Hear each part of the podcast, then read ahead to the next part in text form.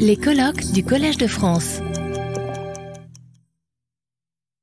Je voudrais d'abord remercier les organisateurs du, colloque pour leur invitation, en vous priant d'emblée de m'excuser parce que après les réflexions érudites et, très belles que nous avons entendues, je terminerai mon exposé par des basses réflexions d'ordre institutionnel et je m'en excuse. Euh, des réflexions institutionnelles qui jouent quand même un rôle important dans l'histoire de la philologie, en plus euh, naturellement de l'engagement personnel, des travaux et de l'enseignement des, savants, euh, qui est évidemment premier. Et je pense évidemment moi aussi beaucoup à cet instant à Jean-Louis Ferrari, avec beaucoup d'émotion et de reconnaissance. Alors il peut paraître surprenant d'aborder l'histoire de l'édition par le prisme de la confession. J'essaie de...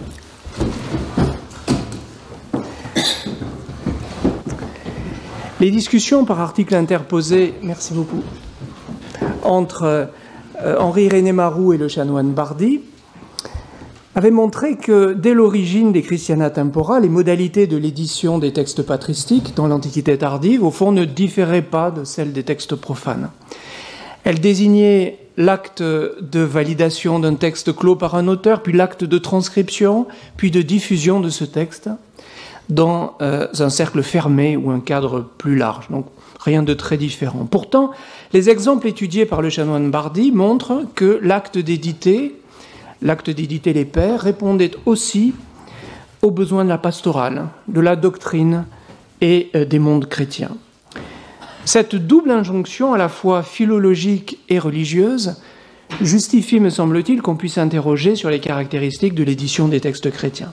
Alors la matière est si vaste dans le temps imparti que je limiterai mon propos naturellement. Alors tout d'abord, je me concentrerai sur l'édition critique des textes en excluant un peu arbitrairement l'édition diplomatique d'actes euh, de la pratique ou documents chrétiens. Je dis arbitrairement car si ces types d'éditions sont naturellement très différents, il n'est pas toujours aisé de déterminer si une épître est un texte ou un acte de la pratique, tant la forme épistolaire a influencé la rhétorique administrative du Moyen Âge.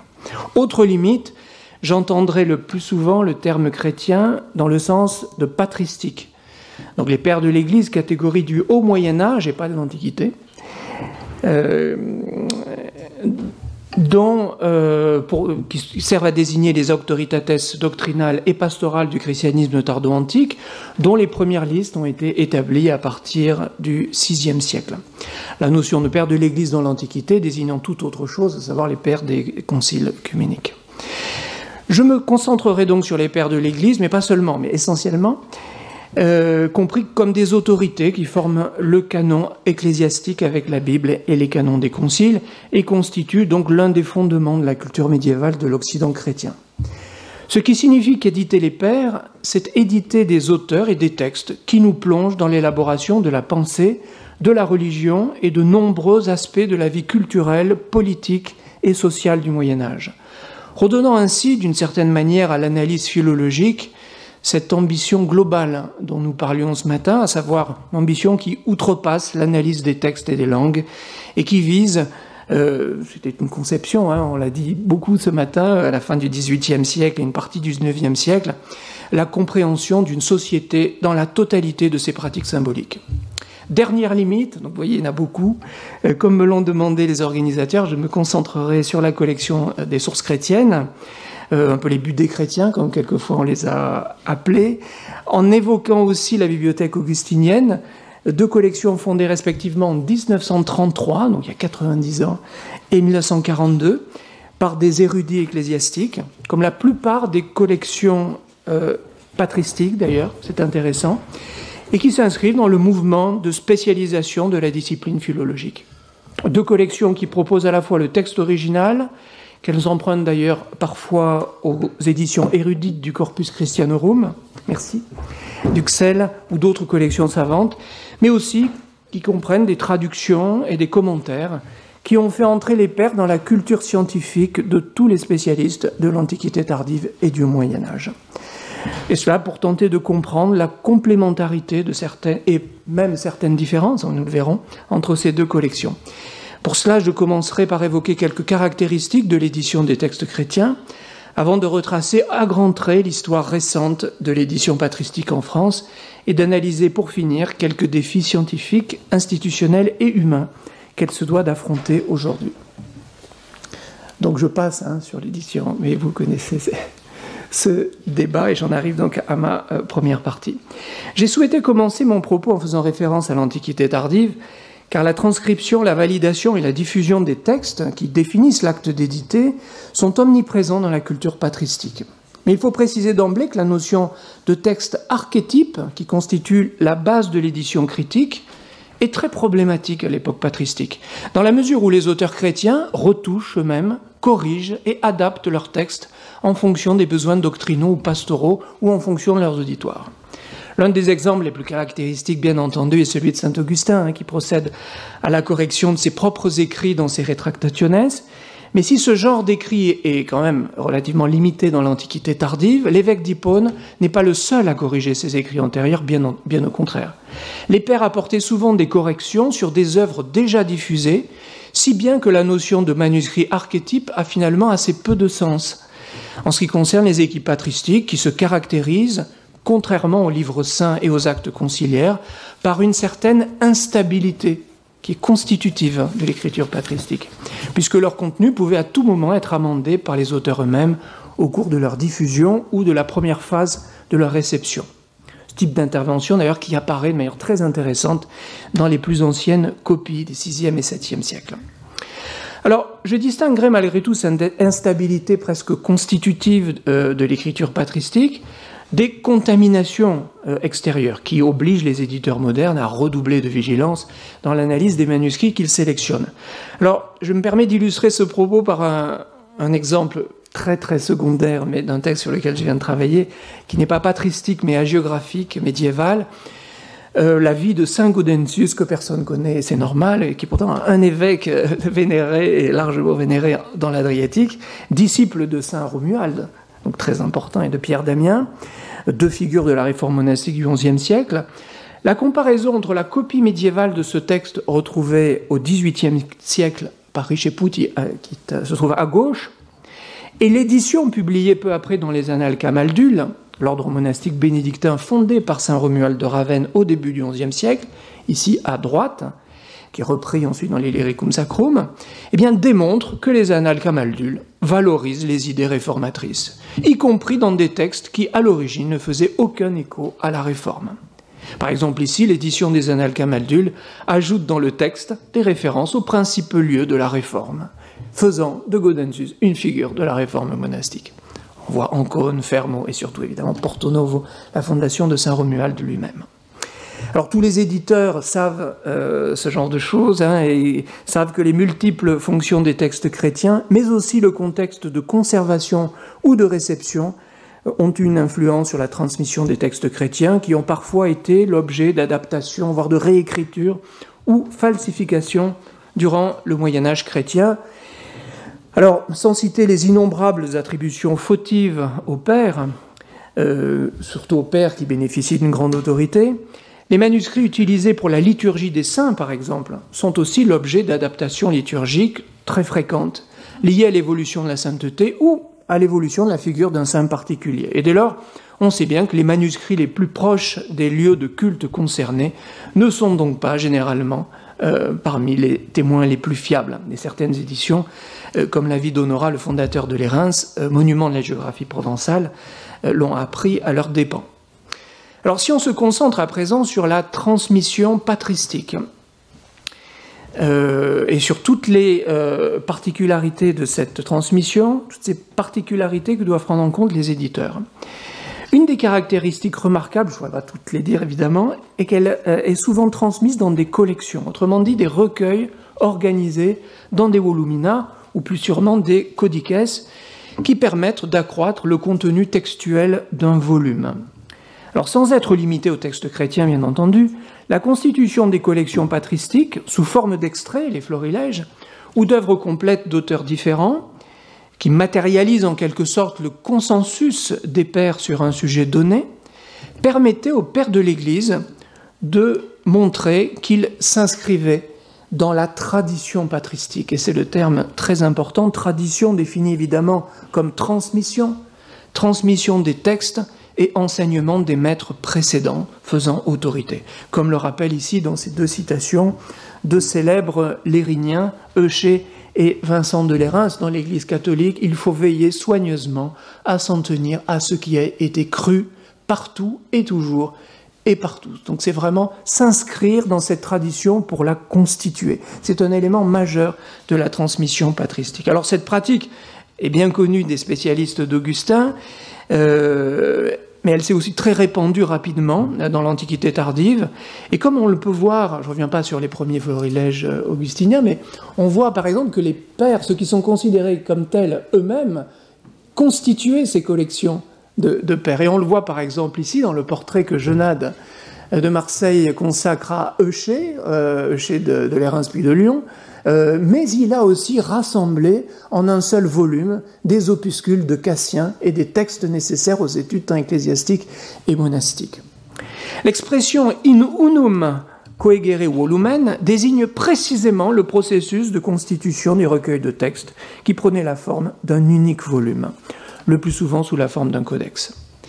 Alors cette caractéristique oblige l'éditeur moderne à prendre en compte systématiquement l'environnement textuel, thématique chronologique ou fonctionnel du texte qu'il édite, puisque dans certains cas, l'étape de la constitution de la collection dans laquelle il se trouve, une étape qui est parfois réalisée 3, 4, 5 siècles plus tard, eh bien poursuit en quelque sorte le processus de création textuelle. La collection n'est pas un simple réceptacle ou support. L'éditeur doit s'en convaincre. Aux particularités de la transmission des textes chrétiens et à leur instabilité fondamentale, s'ajoutent des éléments internes qui caractérisent l'écriture et le système de référence patristique.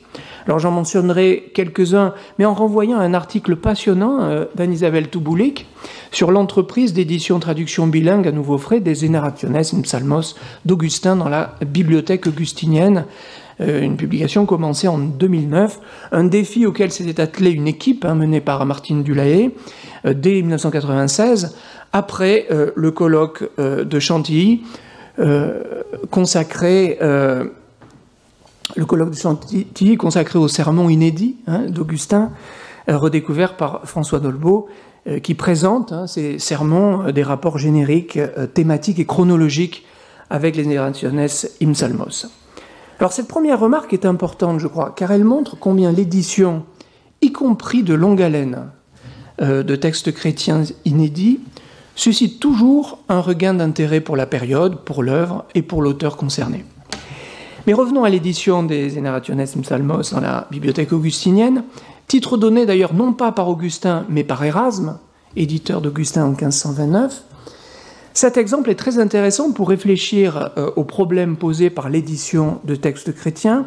Alors je passe très vite parce que Jérémie tout à l'heure est mieux que je l'aurais fait moi-même, euh, a déjà dit l'essentiel. Alors juste peut-être quelques éléments supplémentaires. Tout d'abord, première difficulté qui concerne beaucoup d'autres textes, comment éditer une œuvre aussi monumentale et variée, qui correspond d'ailleurs hein, à près de 2000 200 euh, pages dans le Corpus Christianorum sur trois volumes.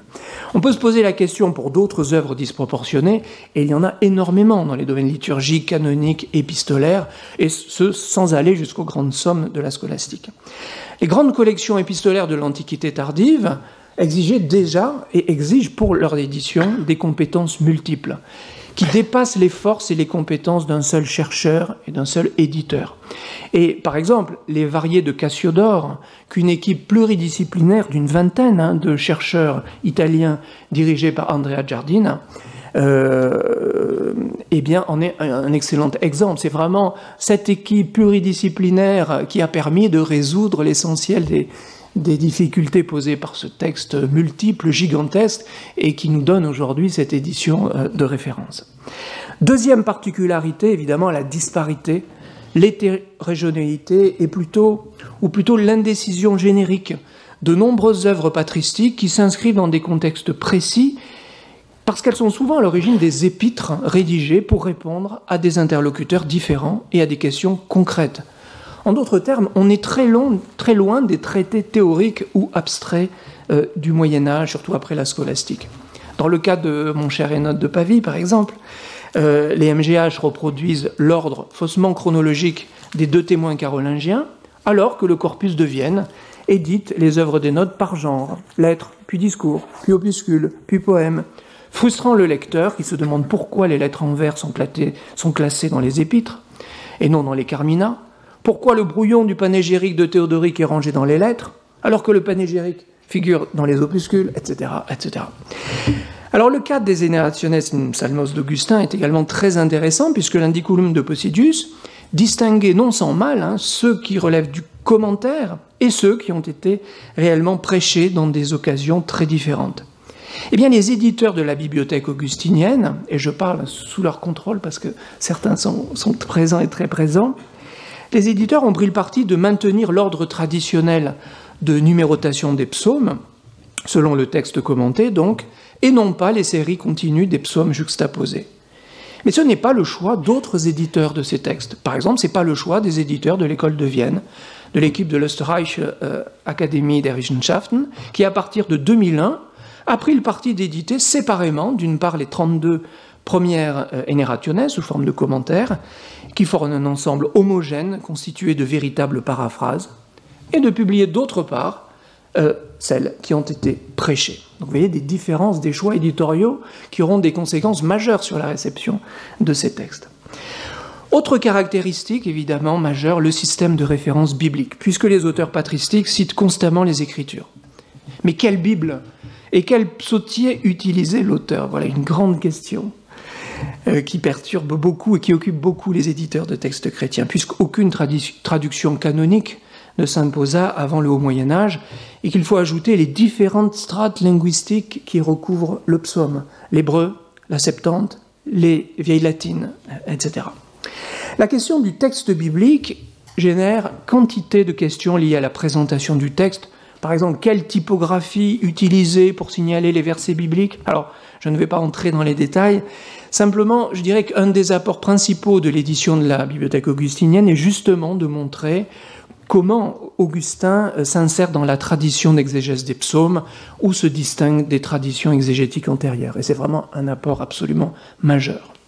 Alors cette petite sélection, hein, mais euh, je vous renvoie surtout à la communication de, Jérémie qui a, dit des choses beaucoup plus euh, importantes. Euh, cette petite sélection de particularités de l'édition des textes chrétiens sont bien connues des éditeurs modernes, que je voudrais évoquer dans un second temps. Donc, alors sans prétendre évidemment retracer l'histoire des collections et l'histoire des éditions patristiques, je mentionnerai Juste quelques étapes essentielles de l'histoire moderne de l'édition des textes chrétiens avant de me concentrer sur les deux collections que j'évoquais en introduction. Alors tout d'abord, il faut souligner l'importance des éditions humanistes, puis des grands projets d'érudition ecclésiastique au XVIe et XVIIe siècle. Alors au-delà de l'idéal érasmien de la Res Publica Christiana, dont il a été question ce matin, qui se nourrit de la relecture des pères et qui, rappelons-le, hein, est directement emprunté à l'idéal augustinien de la res publica christiana, défini dans la Cité de Dieu, la multiplication exponentielle de l'édition des pères est une réponse au choc de la réforme et de la rupture de l'unité confessionnelle, contre lesquelles il était désormais évidemment impossible euh, de lutter en invoquant simplement des séries d'autoritates puisées dans les sentences ou les décrets de Gratien. Alors des auteurs peu connus, comme les pères grecs ou les anténicéens, entrèrent ainsi dans la culture ecclésiastique, souvent dans leur édition princeps, nourrissant la représentation de l'Église euh, de, la contre-réforme comme juge et gardienne des traditions, donc des transmissions, et confrontée à chaque génération à l'assaut des, hérétiques, ou prétendus euh, tels. Alors cette période qui a massivement, très massivement même, la quantité de textes disponibles, constitue une étape essentielle de l'édition des textes chrétiens à laquelle se réfèrent constamment les éditeurs jusqu'à aujourd'hui. Je ne vais pas citer les éditions de Jean Lucius, hein, puis les éditions de Sirmon, Scott, Baralis ou Étienne Baluse pour les textes patristiques. Je ne vais pas non plus évoquer les 66 volumes des Acta Sanctorum des Bollandistes au XVIIe et XVIIIe siècle. Mais je dois faire une, édition, une place particulière à un projet tout aussi monumental mais profondément différent, l'édition de Saint-Augustin entreprise au XVIIIe siècle par les euh, Mauristes. les bénédictins érudits de la congrégation de Saint-Maur. Leur priorité absolue aux documents inédits, aux sources et à l'étude critique des documents fait de leur travail une œuvre de la plus haute importance dans l'histoire de la philologie chrétienne. Et je renvoie notamment sur ce sujet évidemment aux travaux de Pierre Gannot que vous voyez ici, rassemblés dans ses Scripta Minora, parus en 1999. Les, voyages érudits des, des mauristes dans toute l'Europe entre 1660 et 1720, on dit l'âge d'or du voyage mauriste, en réalité une dizaine de religieux, parmi lesquels Mabillon, Montfaucon, Martin et d'autres, constituent un jalon majeur de l'histoire des pratiques savantes à l'époque moderne, qui s'accompagne aussi de la mise en récit de ces pérégrinations savantes, dont témoignent correspondances, notes de voyage, puis véritables récits. Nous dirions aujourd'hui les, missions sur le terrain euh, dans les fonds anciens des bibliothèques européennes. Mais c'était quand même euh, beaucoup plus compliqué probablement. Alors, euh, ainsi, à la Révolution, près de 200 établissements mauristes avaient tissé un maillage très précieux dans toute l'Europe qui permit à ces bénédictions savantes de lancer un vaste programme d'édition critique, également de chartes, de chroniques, etc. Alors je ne vais pas résumer en deux minutes l'importance de l'édition des Mauristes, sur ce que c'est bien connu, ni de leurs publications, ni de leurs très riches archives qui fournissent de multiples informations sur les collections publiques et privées, mais les Mauristes ont bien été les membres infatigables d'un formidable réseau de la communication manuscrite auquel les collections postérieures doivent tant. Alors, rassurez-vous, je ne vais pas euh, vous présenter les grandes collections que vous connaissez tous et qui ont tenté de remplacer la patrologie, euh, le corpus de Vienne, le XEL, le corpus euh, Christianorum. Euh, disons simplement que ces éditions de référence, qui sont disponibles en version numérique, offrent la base textuelle des collections françaises sur lesquelles je m'attarderai un instant maintenant, après avoir remercié Laetitia Ciccolini, donc la directrice du Centre d'études patristiques, qui assure la publication de la collection publique, la bibliothèque pardon, augustinienne. Remercier aussi Guillaume Badi, le directeur de la euh, collection Sources chrétiennes, pour tous les éléments qu'ils m'ont transmis. La bibliothèque augustinienne, tout d'abord, instituée par le père euh, Cailleret, le fondateur de l'Institut d'études augustiniennes, comportait initialement une double collection d'études et de textes qui devait exposer les points fondamentaux de la doctrine augustinienne, et qui devait mettre à la portée du public lettré les principales œuvres de saint Augustin. une collection consacrée à un seul auteur, ce qui n'est pas le cas des sources chrétiennes, euh, mais en revanche, c'est le cas d'autres collections de ce type. Par exemple, en Italie, la Saemo, hein, Sancti Ambrosi Episcopi Mediolanensis Opera. Alors, inaugurée en 1933 par les sources de l'amour divin, la collection Bibliothèque augustinienne vit paraître le premier volume des œuvres d'Augustin en 1936, et euh, vous l'avez euh, ici, euh, chez Desclés de Brouvert, intitulé La morale chrétienne, avec trois opuscules d'Augustin. L'avant-propos du père Cailleret explicite les objectifs de la nouvelle collection, qui se propose de mettre à la portée d'un public d'élite, même non spécialisé, la plus grande partie de l'œuvre immense de saint Augustin, dans l'œuvre même où l'auteur l'a élaborée. La collection précède donc la création d'un centre des études augustiniennes en 1943, constitué d'abord par les assomptionnistes comme un centre privé, devenu une association légale en 1956. La préparation d'un congrès international augustinien en 1954, à l'occasion du 16e centenaire de la naissance de l'évêque d'Hippone, encouragea, euh, le 13 septembre 1956, la création d'une association sous le titre d'Institut d'études augustiniennes. Et l'article 2 des statuts de cette association précise de manière très claire l'objectif des activités, et notamment éditoriales, du nouvel IEA, je cite, purement scientifique, l'étude de l'histoire du Bas Empire et du Haut Moyen Âge, plus spécifiquement des écrivains chrétiens, en particulier Saint Augustin. Ces statuts renforcèrent le développement des différentes activités, et notamment éditoriales, et notamment évidemment la collection de la bibliothèque augustinienne, créée en, en 1933, qui bénéficia aussi euh, du concours de chercheurs euh, et d'universitaires. Pour soutenir cette entreprise éditoriale, avait été fondée en 1940 une revue, l'année théologique, une revue d'études et d'informations doctrinales, dont Goulen Madec considérait l'article liminaire, L'âme de saint Augustin, écrit par le chanoine Bardi, comme un véritable programme de lecture et d'édition. Les publications, à la fois textes et études de cet institut, euh, bénéficièrent au cours des années 50 d'un appui croissant du CNRS et de la Caisse nationale des lettres. Et comme l'écrit le père Follier, euh, ancien directeur hein, de l'IEA, euh, l'Institut, je le cite, d'études augustiniennes pouvait ainsi prendre une part active au renouveau des études patristiques en France, aux côtés des sources chrétiennes, avec laquelle il n'a cessé d'entretenir des rapports fraternels et mutuellement fructueux. Alors de son côté, l'acte fondateur de la collection Sources chrétiennes eut lieu à l'hiver 1942-43, dans un moment évidemment particulièrement difficile. Il faut rendre hommage aux premières figures de cette aventure éditoriale, Claude Mondésert, Jean Danielou, Henri de Lubac et Victor Fontoinon, qui eurent le courage d'affronter le scepticisme des autorités ecclésiastiques euh, et les problèmes évidemment euh, d'organisation matérielle et d'approvisionnement en papier notamment. Alors la naissance de la collection durant l'hiver 42-43 prit la forme d'un livre, La vie de Moïse, un choix particulièrement courageux dans le contexte de l'occupation nazie.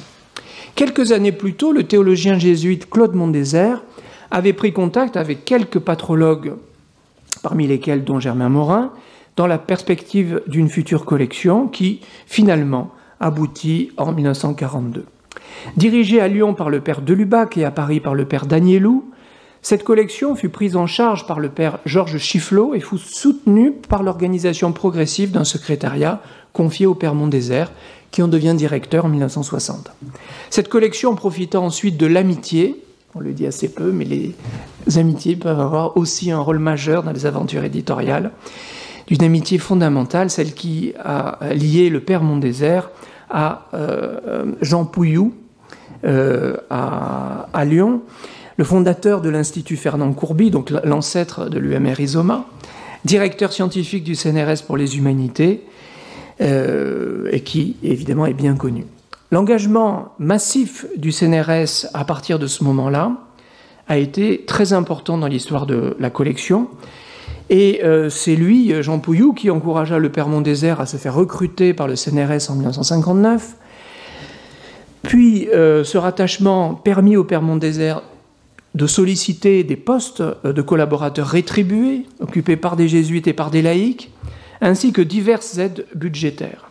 Et l'implication du CNRS apparu de manière éclatante à, l'occasion de l'apparition du 50e volume que vous voyez ici, les huit catéchèses baptismales de Jean Chrysostome. La publication de ce texte important, qui venait d'être redécouvert, avait été rendue possible précisément par des missions au Mont Athos financées par le CNRS, qui participa aussi à l'édition du volume. Cette collaboration avec le CNRS s'accentua au cours des années 60 et 70 et renforça l'orientation scientifique de la collection qui accordait une place de plus en plus importante aux textes critiques et aux commentaires savants. Grâce à une première convention de partenariat en 1975, l'équipe des sources chrétiennes devint alors une unité du CNRS dans le cadre de la Maison de l'Orient, avant d'être rattachée depuis 2003 au laboratoire Isoma. Et elle est aujourd'hui l'équipe la plus nombreuse du laboratoire Isoma, avec huit ingénieurs et chercheurs euh, du CNRS. Alors si les fondateurs de la collection avaient d'abord cherché à réévaluer une culture, l'hellénisme chrétien de l'Antiquité tardive, le projet des sources chrétiennes n'a cessé d'évoluer dans le contexte intellectuel, scientifique et religieux des dernières décennies. Trois facteurs me paraissent déterminants. Tout d'abord, le premier euh, concerne l'influence des grands débats théologiques du XXe siècle, des soubresauts de la nouvelle théologie et mouvements théologico-spirituels qui ont précédé le Concile Vatican II. Ces discussions parfois ardues euh, ont traversé aussi l'équipe des sources chrétiennes. Deuxième facteur décisif, sans doute, hein, le, progrès des recherches patristiques, qui a permis de prendre conscience de la fécondité d'une approche globale des pères de l'Église et de dépasser certaines représentations simplistes de la pensée catholique occidentale sur les richesses de la spiritualité grecque ou les lourdeurs du juridisme et du rationalisme latin. Enfin, l'implication croissante du CNRS a favorisé le dialogue avec les autres sciences humaines en décloisonnant la chronologie traditionnelle, traditionnelle en reconsidérant les catégories historiques et littéraires et en redonnant à la patristique sa juste place dans l'étude des sociétés anciennes. Et il suffit de se plonger dans les archives de la collection, qui constituent un champ de recherche à part entière, on en parlait tout à l'heure pour les budets, pour constater la vitalité de ces discussions encore euh, aujourd'hui. Ainsi donc, d'initiative lyonnaise et confessionnelle, la collection est devenue au fil des décennies un phare pour l'édition et les études patristiques, très complémentaires de la bibliothèque augustinienne. Alors, je voulais, dans un dernier ensemble de remarques, mais j'irai très vite, euh, juste souligner à quel point euh, leur complémentarité a permis de faire entrer la culture patristique euh, dans la culture euh, euh, d'un public lettré et surtout des chercheurs a priori éloignés de la patristique. Et on en a eu une démonstration avec la publication posthume des aveux de la chair de Michel Foucault, qui cite très souvent de nombreux volumes des deux collections qu'il aurait pensé avant. Celles-ci ont donc à l'évidence favorisé l'intégration de la littérature patristique euh, à la culture des philosophes, des archéologues et des historiens. Parmi les autres points communs euh, dans euh, leur histoire respective, le fait qu'elles soient évidemment le fruit d'une collaboration entre associations privées et institutions publiques, et le fait également qu'elles insistent l'une et l'autre sur leur vocation scientifique, comme vous pouvez le voir ici. Alors, euh, éventuellement, dans une version euh, écrite, euh, puisque je vais terminer rapidement, j'insisterai sur les résultats, évidemment provisoires, hein, après 90 ans et 80 ans d'édition. Il y a un nombre de volumes tout à fait considérable. Et ces données que j'emprunte à, Guillaume Badi, qui très gentiment me les a données, vous voyez l'évolution de publications dans la collection Sources chrétiennes par siècle évidemment un élément très intéressant qui montre également l'investissement progressif de l'équipe dans l'édition des auteurs du Haut Moyen Âge, euh, et euh, y compris de périodes un peu plus euh, tardives.